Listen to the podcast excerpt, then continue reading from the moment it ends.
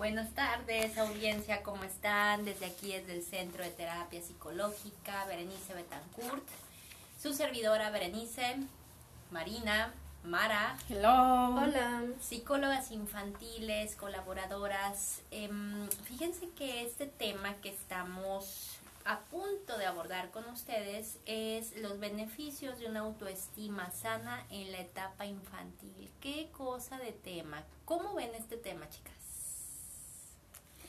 Eh, la verdad es que es un tema buenísimo y muy importante eh, hoy en día porque los beneficios de una autoestima sana en la infancia nos hablan de un trasfondo.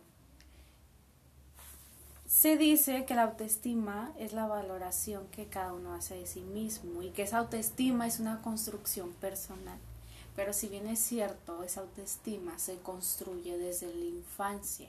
¿Y con quiénes? Pues con las personas que están alrededor, con los padres, eh, generalmente con la familia, porque es la primera institución con la que uno crece, que es, es la familia, ¿no? Entonces, pues el niño eh, va generando esa construcción eh, personal en relación a las interpretaciones de lo que hablan las personas, las emociones que los acompañan a ellos, pero pues en concreto son las opiniones de esas figuras más cercanas que tienen ellos y que para ellos tienen un peso fundamental en su autoestima. La imagen tanto física y el autorreconocimiento tiene que ver con estructuras mentales, que es la confianza, que es el, el poder creer que nosotros podemos hacer cosas al exterior de nuestra familia, que tiene que ver con la seguridad.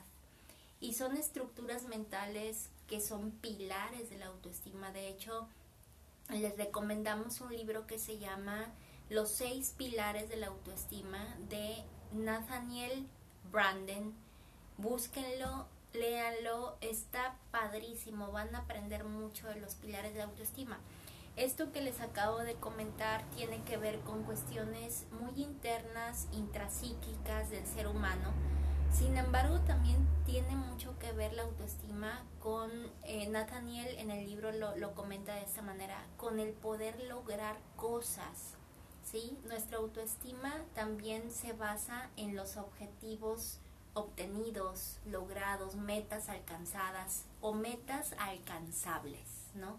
es muy importante que la autoestima de un niño nosotros la podamos eh, establecer o la podamos desarrollar con base o en base a lo que nosotros podamos darle a ellos como metas y objetivos a desarrollar a lo largo de su infancia. Por ejemplo, ¿qué es lo que podríamos eh, darles como meta y objetivo a lograr?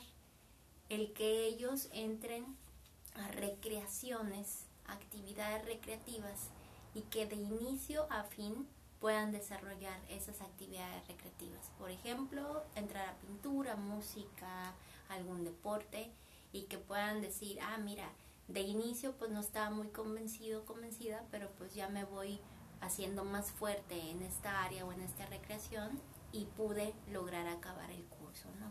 pero la base tiene que ver con que los adultos, las adultas que estamos criando esos hijos, hijas, niños, niñas, puedan entender los adultos primeramente que las actividades se realizan de inicio a fin.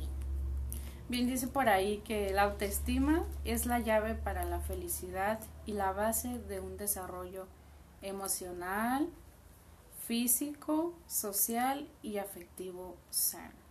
Y pues ya en varias investigaciones hechas por psiquiatras y psicólogos donde demuestran que niños con buena autoestima, buena imagen de sí mismos, tienen un mejor control emocional, llegan a ser pues más exitosos cuando son grandes. Eso es importante. El, el, control emocional nosotros acá en el centro, en el área infantil, lo manejamos con talleres de regularización de emociones, ¿no? O sea, regular la emoción.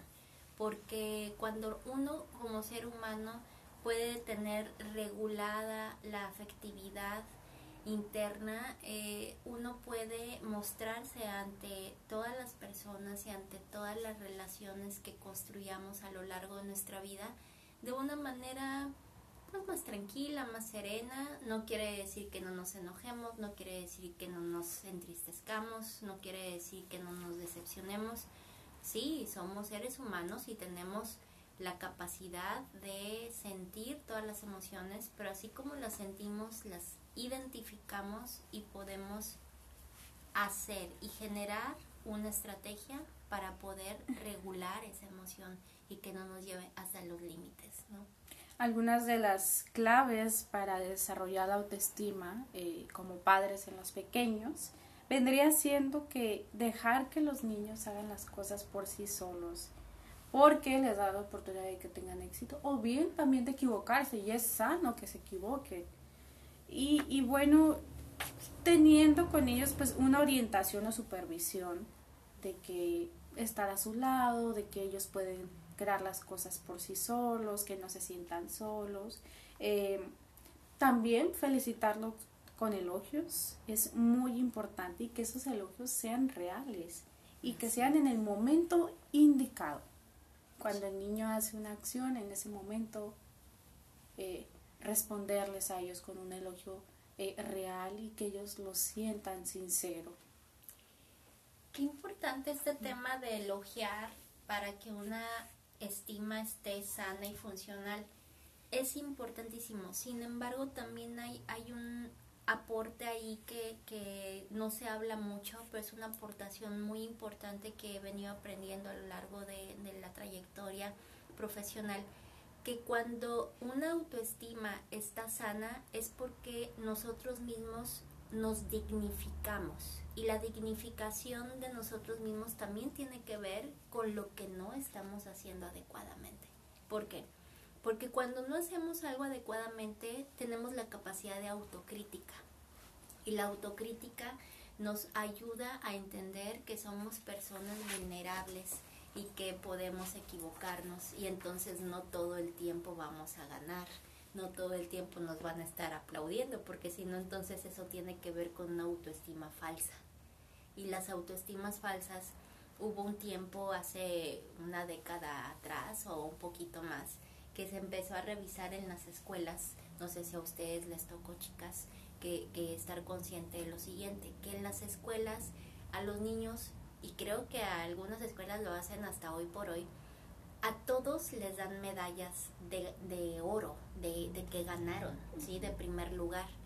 Y entonces ya los niños no sienten ese, ese deseo de ser los primeros, ¿no? O sea, de, de, de, ganar ese primer lugar, ¿no? O sea, porque pues ya lo tengo, ¿no? O sea, ya, ya lo gané, aunque no haya ganado, ¿no?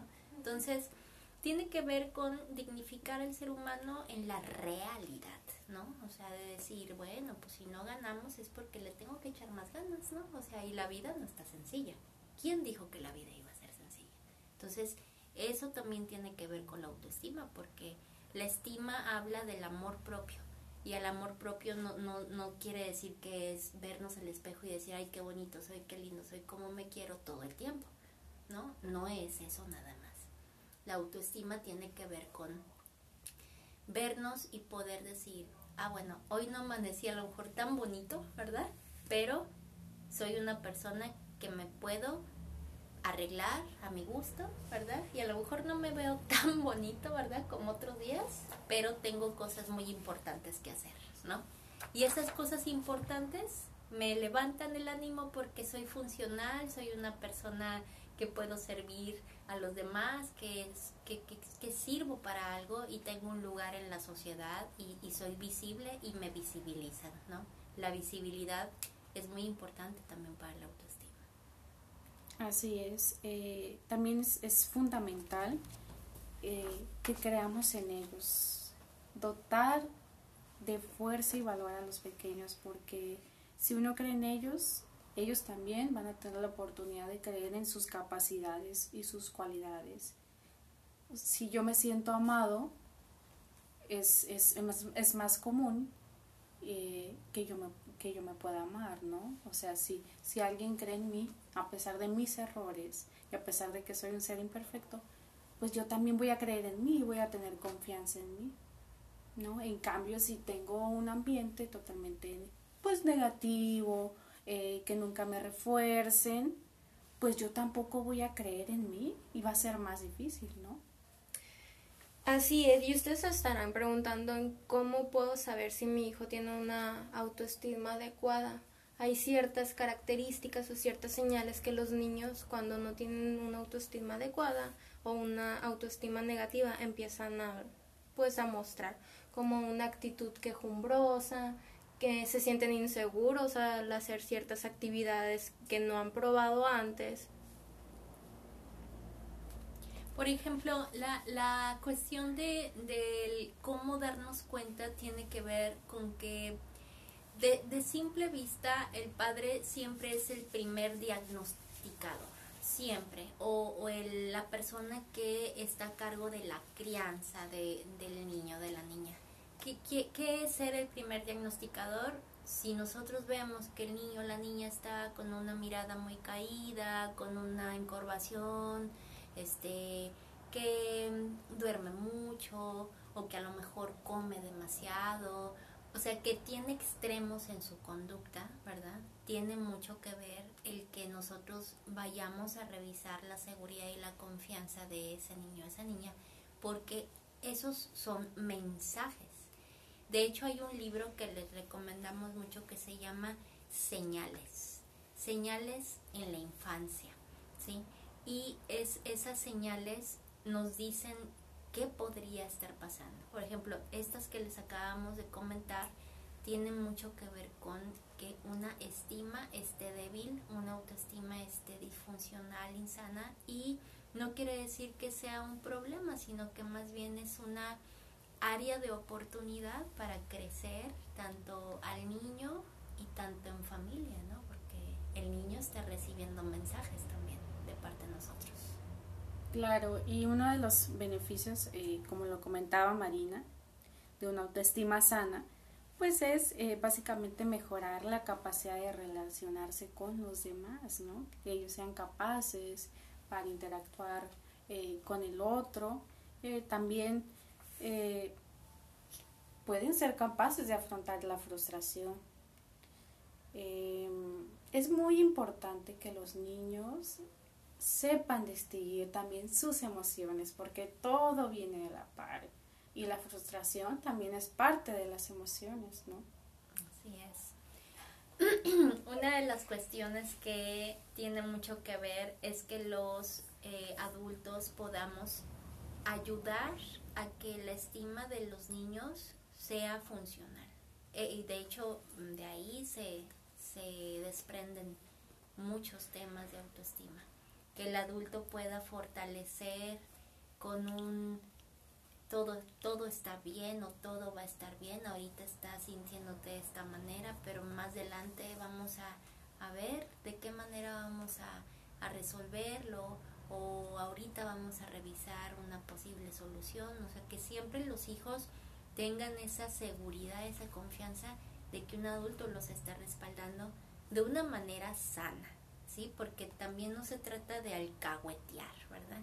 Cuando un niño se siente protegido, pero de una manera insana, que todo el tiempo le están cubriendo los errores, es, volvemos a lo mismo, es una autoestima, eh, es, es una autoestima falsa, porque está viviendo en un mundo irreal, en un mundo sobreprotegido, ¿no?